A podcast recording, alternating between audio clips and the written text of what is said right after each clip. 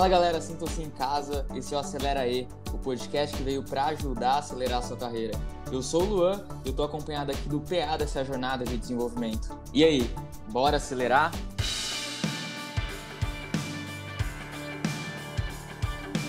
E no episódio de hoje temos ele que começou sua carreira na indústria financeira, passou pelo varejo, se tornou professor e hoje lidera o time de talent na Seva. Além disso, mas não menos importante, também é o pai do Murilo.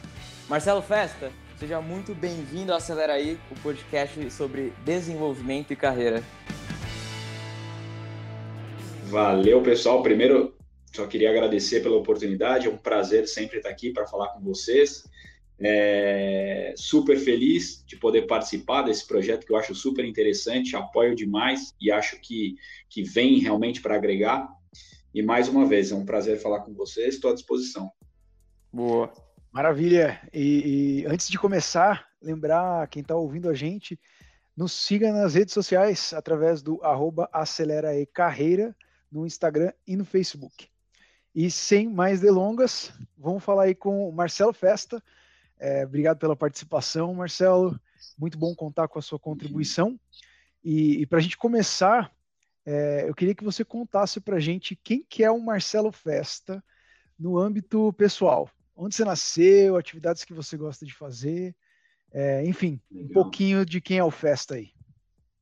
Legal, legal. Âmbito pessoal. Então, nascido e criado na zona leste de São Paulo, mais especificamente no bairro do Tatuapé. É, morei por um tempo no interior, numa cidade bem pequenininha ali chamada Cabreúva. Então, é, minha família tinha uma uma chácara por lá e eu acabava ficando bastante por lá, até meus 12, 14 anos mais ou menos.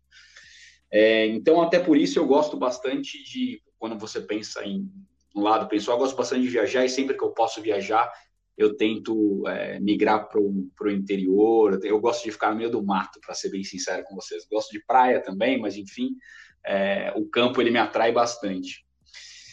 Do lado é, pensando agora em algum hobby, alguma coisa nesse sentido, eu gosto bastante de, de corridas matinais, então eu sou uma pessoa que acorda bem cedo.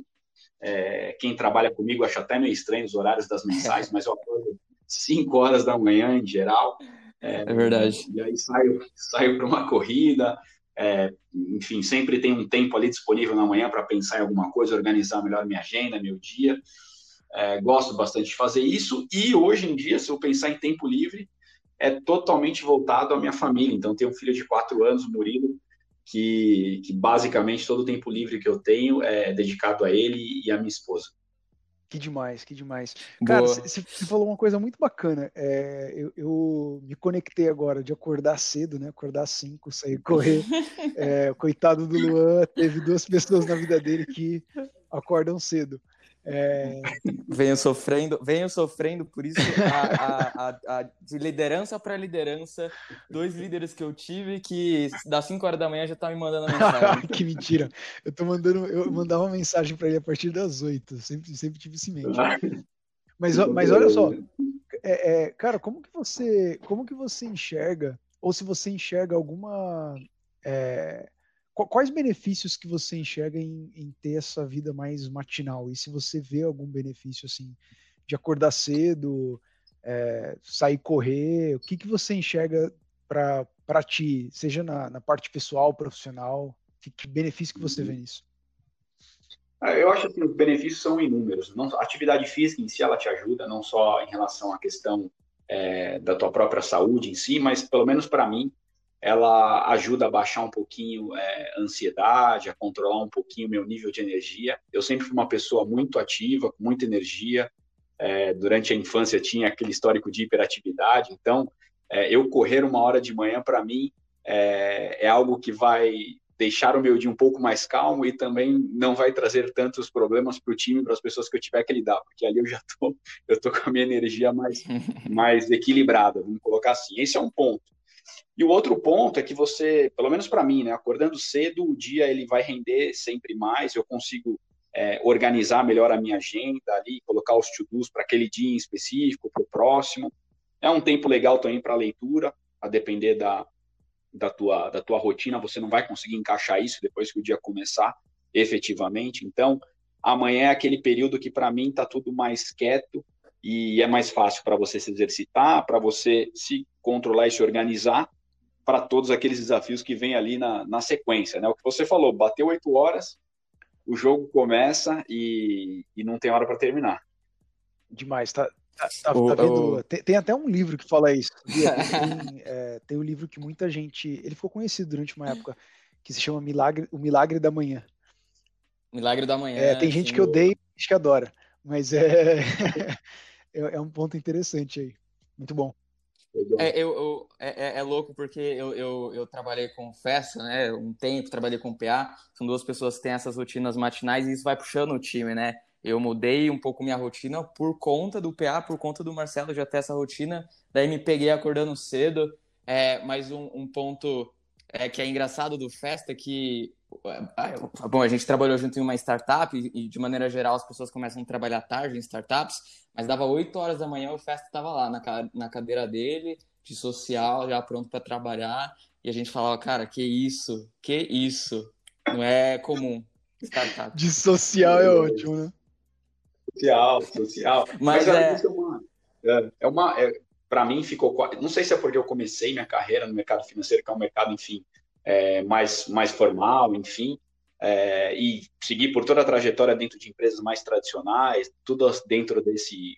A minha experiência com startup foi, foi, foi única, foi enfim, uma startup apenas em que eu, em que eu atuei, mas eu confesso que eu não me sentia 100% à vontade, por exemplo, em ir trabalhar de, de bermuda e camiseta. Não sei se eu já estou ficando velho ou alguma coisa desse Mas é, eu gostava, enfim, camisa para mim, uma calça jeans ou calça sarja, é, sei lá, é, é, é básico para eu começar a trabalhar, por mais maluco que possa parecer. E fiquei durante dois anos trabalhando em startup, é, com as pessoas. Nada me incomoda, assim, no sentido de que o time vai vestido da forma que quer. Eu nunca fui preso a dress code, nada nesse sentido.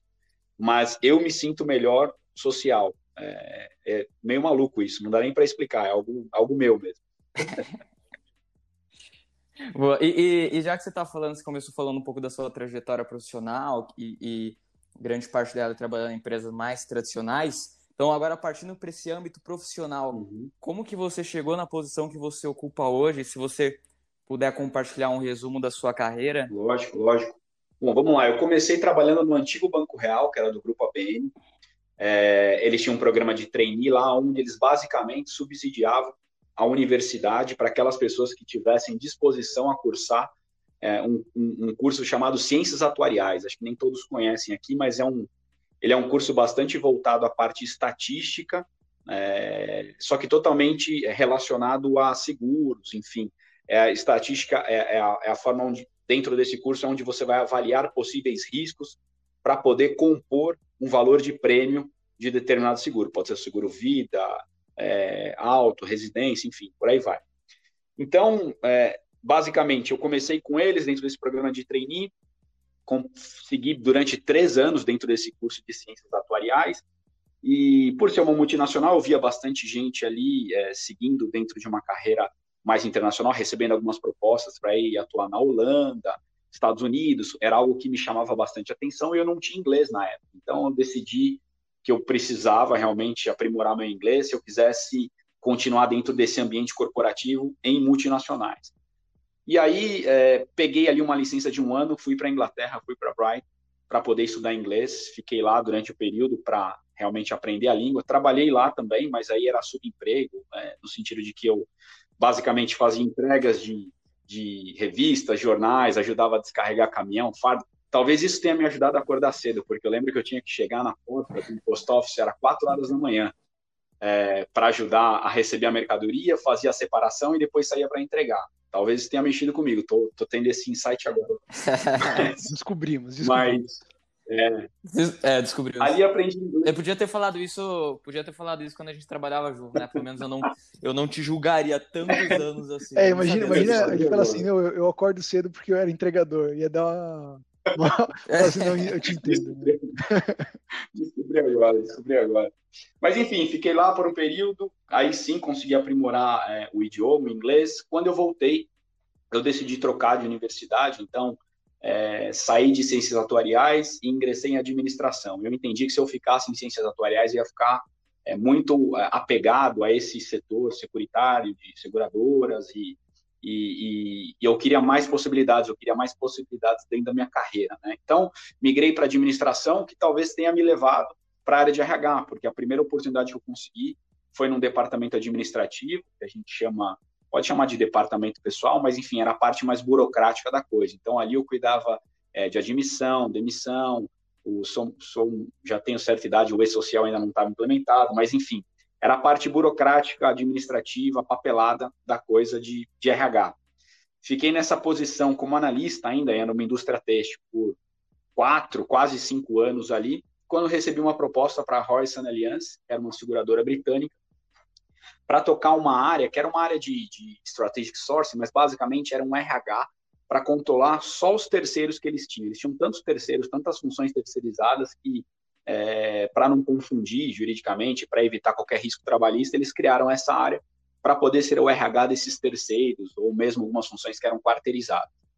Nessa mesma época, eu já estava buscando um mestrado, né? mas eu sempre fui muito muquirano e sempre fiquei buscando bolsa, então nunca, nunca gostei de pagar pela capacitação. Então, bolsa na universidade, o meu ensino médio também terminei no colégio militar, que também tinha uma bolsa significativa, e o mestrado eu segui na mesma linha, então quero uma bolsa para poder é, cursar ali o meu mestrado. E nessa época ainda da Royal Aliança, eu consegui essa bolsa pela FEI para cursar é, o mestrado em administração com foco em cultura organizacional. Então, era um estudo mais voltado ali à parte de cultura organizacional, é, essa bolsa me tirou do mercado corporativo por um tempo, porque para cumprir os créditos eu precisava ali de, de pelo menos um ano, né? É, basicamente manhã até a noite dentro da universidade.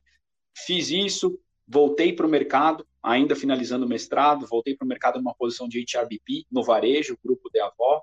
É, fiquei nessa posição por uns dois anos. Nesse período comecei a dar aula no, no grupo IBTA, que era do antigo grupo BIMEC, mas mais voltado à área de tecnologia dei aula por cinco anos, e aí, desse grupo de varejo, é, eu recebi uma proposta para a LG, então LG Electronics, ali eu trabalhei dentro de um escopo Latam, é, em uma função de L&D, de L&D como especialista, viajava muito para a Coreia, para a Índia, para uns lugares bastante é, é diferentes, para ser capacitado, certificado, voltava para o Brasil, fazia toda a, a, os ajustes necessários, que a gente chama de tropicalização, para replicar conteúdos aqui, Dessa posição, fui chamado para Panalpina, que é uma empresa de freight forwarding, aí sim já é uma posição gerencial mais robusta, onde eu ficava controlando, era, era em escopo Brasil, mas eu controlava toda a parte de, de aprendizagem, desenvolvimento e também de, de talent acquisition, que seria o recrutamento e seleção. De lá, recebi uma proposta para o Gimpass para ajudar a desenhar essa área é, de L&D dentro de um escopo global já tinha um trabalho bastante representativo aqui no Brasil, mas a gente queria levar esse trabalho para as outras unidades que ficavam principalmente é, nos Estados Unidos e Nova York. Então tive um time que me suportou muito, me deu muito apoio para que a gente pudesse entregar o máximo possível dentro dessa estrutura, que era uma estrutura totalmente diferente, startup que eu tinha. E agora assumi aqui uma posição é, em Latinoamérica pela Seva Logística, aí voltei para o mercado mais tradicional, freight forwarding, é, para cuidar dessas duas frentes, né? Então hoje eu estou como head aqui de L&D também é, e Talent. Então as duas cadeiras em uma só e enfim é mais ou menos a minha trajetória profissional. Eu aproveitei também o período de, de, de, de Gimpass, enfim, onde eu atendia bastante o público nos Estados Unidos para fazer uma capacitação por lá. Então eu fiz um curso na Universidade de Nova York de data analytics aplicada a recursos humanos. Foi onde eu pude recuperar um pouquinho do que eu tinha aprendido de estatística lá no começo de carreira, para agora aplicar em RH. É mais ou menos isso. Boa. É, cara, você falou, falou uma, um, um, ponto lá no início que é um grande paradigma que eu vejo que ainda é discutido um pouco, que é a questão no inglês. E os nossos ouvintes são pessoas que, algumas pessoas estão entrando no mercado de trabalho, outras estão no, na jornada de desenvolvimento de carreira, e outras têm essa dúvida de, cara, será que pleno século XXI, inglês é importante, não é importante, é diferencial, não é diferencial? É, qual, qual que, para você que, que fez o intercâmbio especificamente para estudar línguas, qual que é a importância para você do inglês hoje? Se, você acha que tem importância, se não tem, se hoje você vê como um diferencial, se não é mais, que, que você vê aí nesse Para mim, o inglês hoje é fundamental, né? É o que realmente vai, vai, vai dizer se você pode evoluir ou não em sua carreira, principalmente dentro desse, desse mundo de, de multinacionais. Uma pessoa é, que não tem um bom inglês dentro de uma multinacional, é, ela vai ter uma série de limitações. Então, ela vai conseguir seguir até determinado step. Esse é um ponto. Outro ponto é que, em geral, muito provavelmente ela vai ter uma remuneração menos atrativa do que uma pessoa que tenha o inglês. Então, uma segunda língua é, vai te possibilitar uma remuneração mais atrativa. Esse é um outro ponto também. É, e mais do que isso, eu acho que quando você tem o inglês, você tem a possibilidade de coletar é, muitas das informações da fonte primária. Então, é, no mestrado, por exemplo, uhum. é, diferente de alguns colegas de sala, eu tinha a possibilidade de fazer a leitura é, dentro da obra primeira. Então, a obra escrita em inglês, sem a tradução, eu ia direto à obra em inglês e dali eu fazia minha leitura e interpretação. Toda vez que você pega uma obra que ela foi traduzida, querendo ou não, por mais profissional que tenha sido o tradutor, é, ele tem uma interpretação ali, tem alguma coisa que muda, sempre tem um, algumas nuances ali que não são realmente é, fidedignas à, à, à escrita é, original, né? Então eu acho que o inglês tipo, ele te abre uma uhum. série de caminhos, né? Intelectualmente falando, financeiramente falando uhum. e profissionalmente falando. Então, para mim é essencial. Não tem mais como você, não tem essa opção de não ter o inglês. Boa. É, eu acho que a gente chegou num cenário e aí o PA pode complementar que a maioria dos, das empresas, mesmo que não são empresas que têm polos globais, polos em outros países, isso acaba que se torna básico no currículo, né? Hoje, inglês e espanhol começa a ser básico e, e, e, em, algumas, em alguns outros mercados começam a pedir já outras línguas, como o próprio mandarim, existem algumas, alguns requisitos já pede o mandarim como diferencial, mas eu vejo línguas em si, e principalmente inglês e espanhol, como se tornando cada vez mais básico, não só no mundo não só no mundo corporativo, mas na indústria como um todo, a contar que o Brasil é um país que exporta muito produto e, e, e muita informação é, de fora, é, então isso acaba que se torna básico ali Sim, que você, você precisa ter. Isso é, é uma competência que, que evoluiu bastante, né? Na, assim, é, é, é uma das competências que primariamente evoluiu para ser algo é, meio que mandatório nas, nas posições eu vejo hoje algumas empresas que a, a postagem da vaga já é em inglês. E aí ela já te passa uma mensagem dizendo, tipo, Exato. se você não entendeu a postagem da vaga, essa vaga possivelmente não é para você. É, e eu vi outro dia uma postagem de vaga em mandarim, que nem você falou agora. É, então já é já é a mensagem que você que você passa para os candidatos. Né? Exato. E aí é, para o Festa, é, você estava falando da sua carreira, qual foi, qual foi o momento em, em que você se tornou gestor? Então, qual foi esse momento durante sua jornada de carreira que você começou a gerenciar outras pessoas? É, e nesse momento né, de início de gestão, qual foi o seu maior desafio nessa posição? Certo.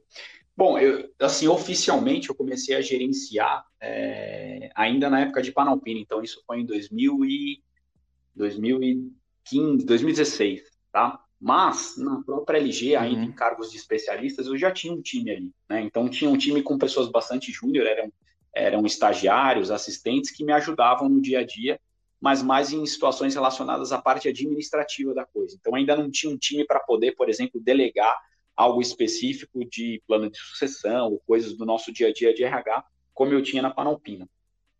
Mas eu acho que assim, o, o, o, o, principal, eu acho que o que me deu mais dificuldade, os principais desafios que, que, que eu senti como líder no início, é, foi a adaptação com o perfil dos liderados. O que eu quero dizer com isso?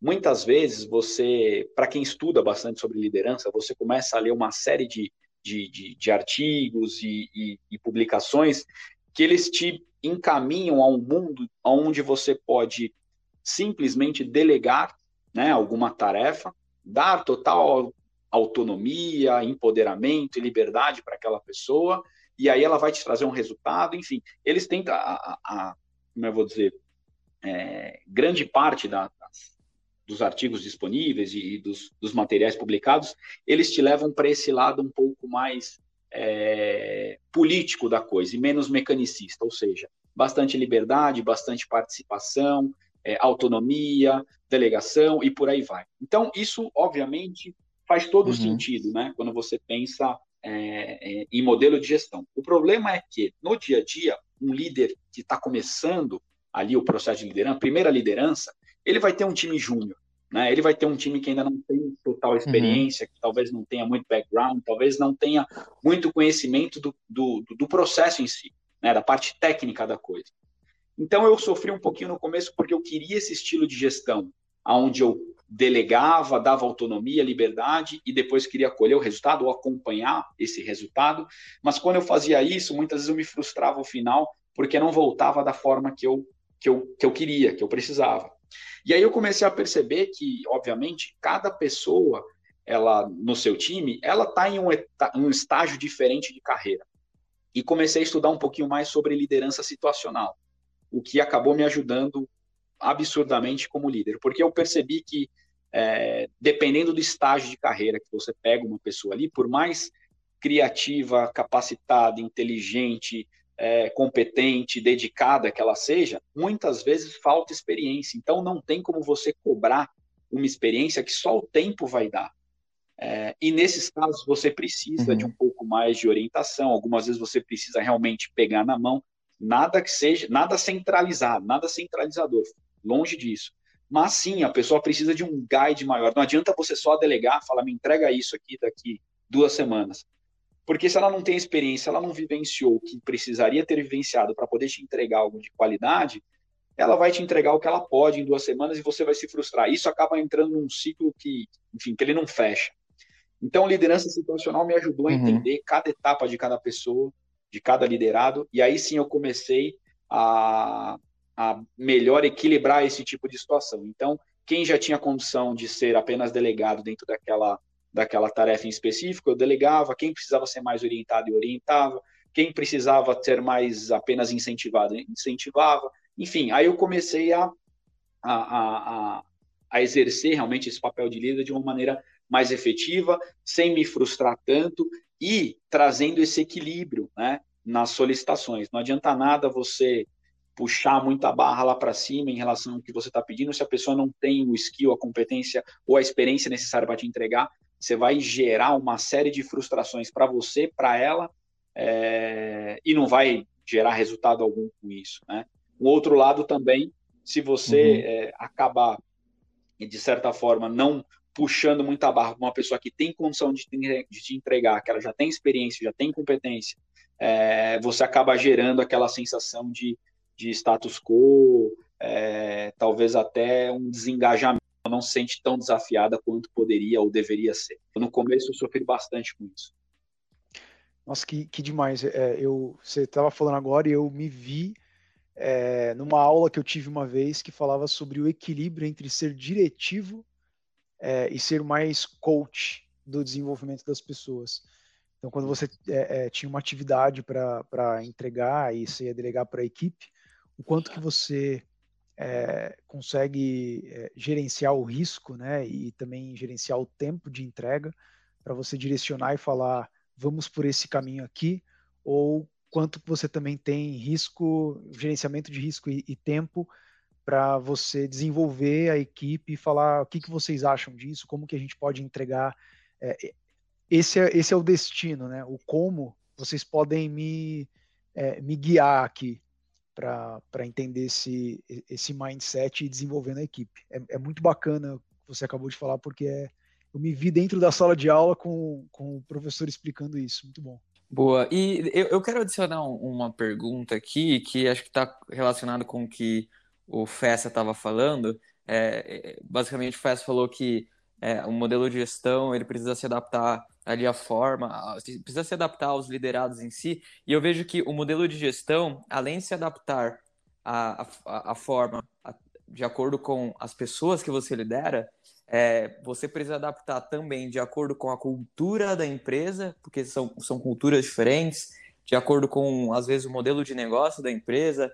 Agora, uma pergunta para o Festa, baseado nisso, é a seguinte: é, é qual que para você considerando que modelos de gestão ele, ele tem se adaptado dependendo de alguns fatores, qual para você é uma competência essencial para a liderança na revolução digital? Por quê? A gente está vivendo uma era de um grande boom da tecnologia, é, e agora com a pandemia cada vez mais. E além de toda a competência de, obviamente, uma liderança precisa conseguir gerenciar o time de maneira remota, existem todos os outros dispositivos de tecnologia que cada vez mais toma conta do mundo corporativo. Então hoje todas as coisas são no Drive.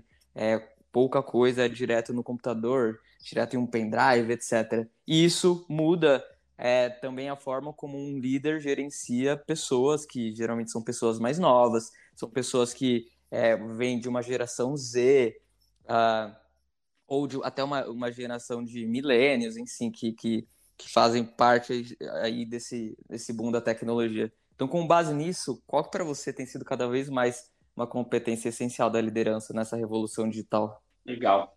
Eu acho que o primeiro passo é como você se organiza, né? Então, a sua forma de se organizar e organizar o próprio time vai impactar muito na tua entrega, né? Então, você estabelecer processo, estabelecer o que é projeto, estabelecer o que é ciclo que você vai terminar e iniciar um seguinte, é, deixar claro quem tem que entregar o que, até quando, quais são os to-dos, enfim, tudo isso, como você organiza isso, e aí, se você quiser, a plataforma que você vai utilizar, ou a ferramenta que você vai utilizar para gerenciar isso, cada um vai fazer a sua escolha, cada empresa vai ter uma preferência, cada gestor também vai ter a sua, é, a tua preferência, mas você se organizar para poder dar conta de toda a demanda que você vai receber é essencial. Então, esse é um primeiro ponto que eu coloco. O segundo ponto é a inteligência emocional. Então, eu acho que é, independente da, da, das gerações que você vai encontrar dentro das organizações, a pressão está cada vez maior, porque a competitividade em mercado está crescendo bastante, né? então está cada vez mais acirrada, você tem cada vez menos tempo, e você precisa gerenciar todas essas ondas de emoções aí, não só suas, como do seu time também. Então, um líder que consegue manter a calma. Então, o líder tem que ser igual um pato, embaixo da, da água, ele tem que estar tá batendo a perna ali desesperadamente, mas em cima ele tem que mostrar certa calma, entendeu? se você, é, se você tiver que ganhar alguma coisa no grito, talvez você, enfim, você ganha naquele momento, mas você perde no minuto seguinte. Então, é, manter a calma é essencial. É muito fácil falar, difícil fazer, mas você me perguntou, estou te falando aqui. É, e em terceiro lugar, a diplomacia, né? Eu acho que isso, independente da geração, do momento de tecnologia, também é fundamental, principalmente em grandes organizações.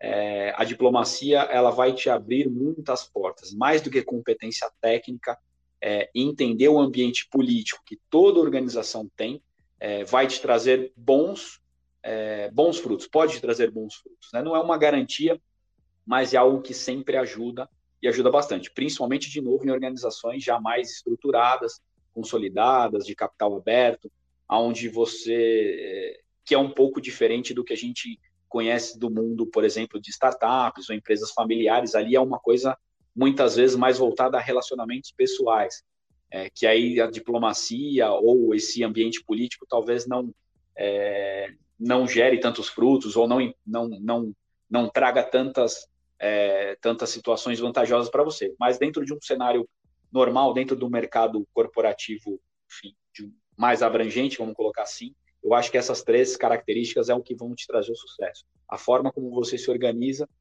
a tua diplomacia e a inteligência emocional. Boa. Durante toda a sua jornada de carreira, você lembra qual foi o feedback mais impactante que, os, que, que você recebeu e, e que diferença que ele fez na sua jornada aí, ou de liderança, ou uma jornada de como, como profissional? Ah, eu acho que um feedback que talvez tenha de certa forma, mudado é, muito, do, muito do, dos resultados do que eu havia já feito e do que eu venho entregando, foi ainda na época de LG, um diretor que tinha lá, e, e a gente tinha uma série de, de, de, de projetos já lançados, uma série de entregas já realizadas, uma série de situações que estavam muito além da expectativa do que o próprio é, time global ou regional havia pedido para a gente, mas a gente não estava divulgando isso, né? Ou seja, a gente estava contando é, com, com o entendimento de cada um, com a, a, a interpretação e, e, e, de cada pessoa, de cada área, sem a divulgação.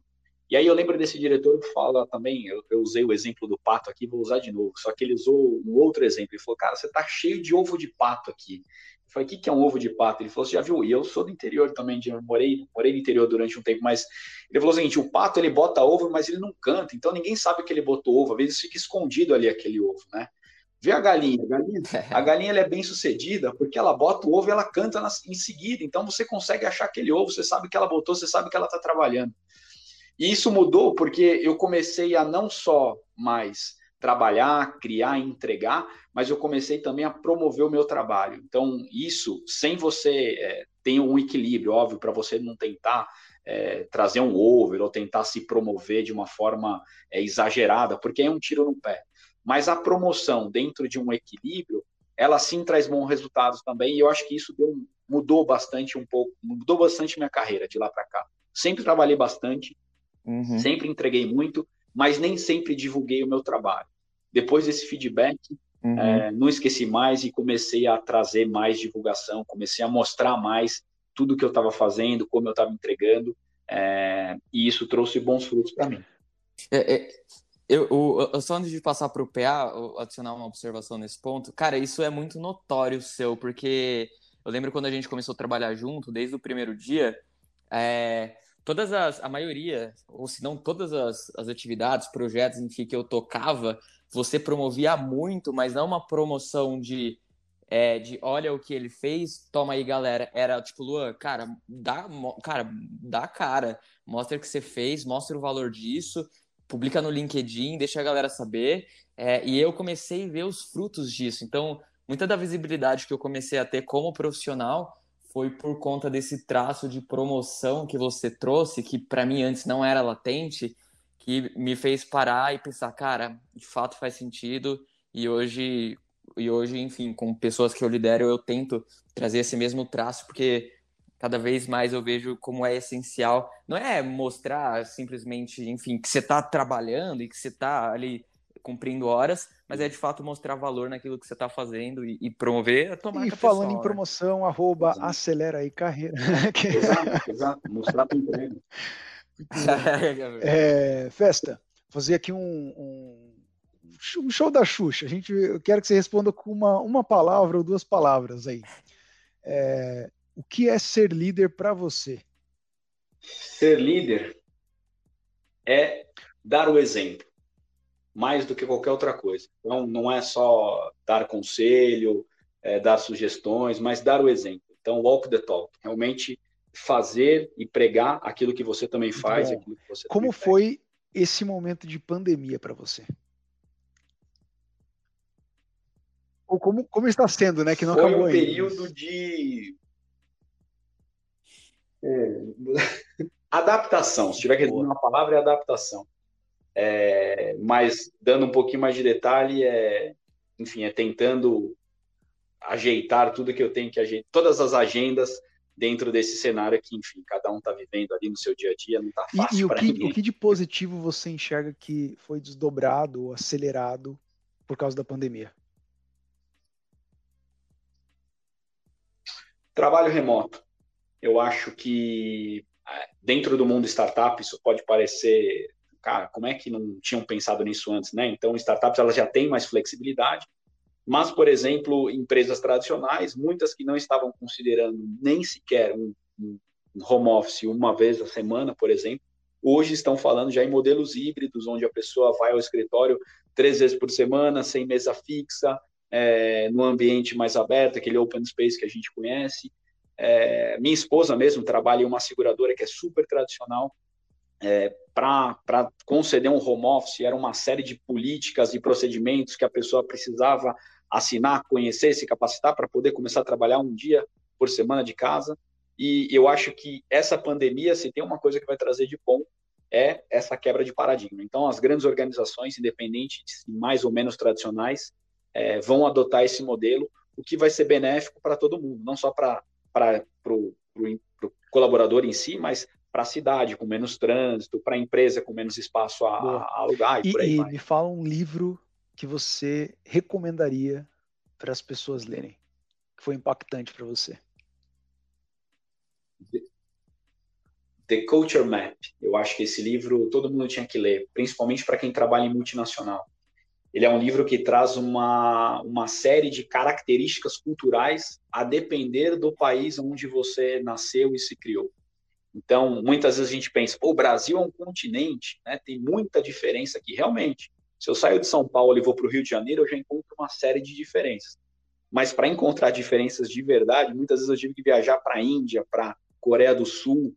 Ali você realmente percebe é, o tamanho dessas diferenças culturais, o porquê de uma série de situações, o quanto isso impacta e vai te ajudar a caminhar dentro dessa, desse mundo né, globalizado, dentro dessas organizações que têm contato com pessoas de é, N culturas diferentes, de uma maneira mais fluida, com um modelo de, de comunicação bem mais eficaz. Então, The Culture Map, escrito por Erin Mayer, é, é uma boa pedida aí para quem quiser maravilha, se Maravilha.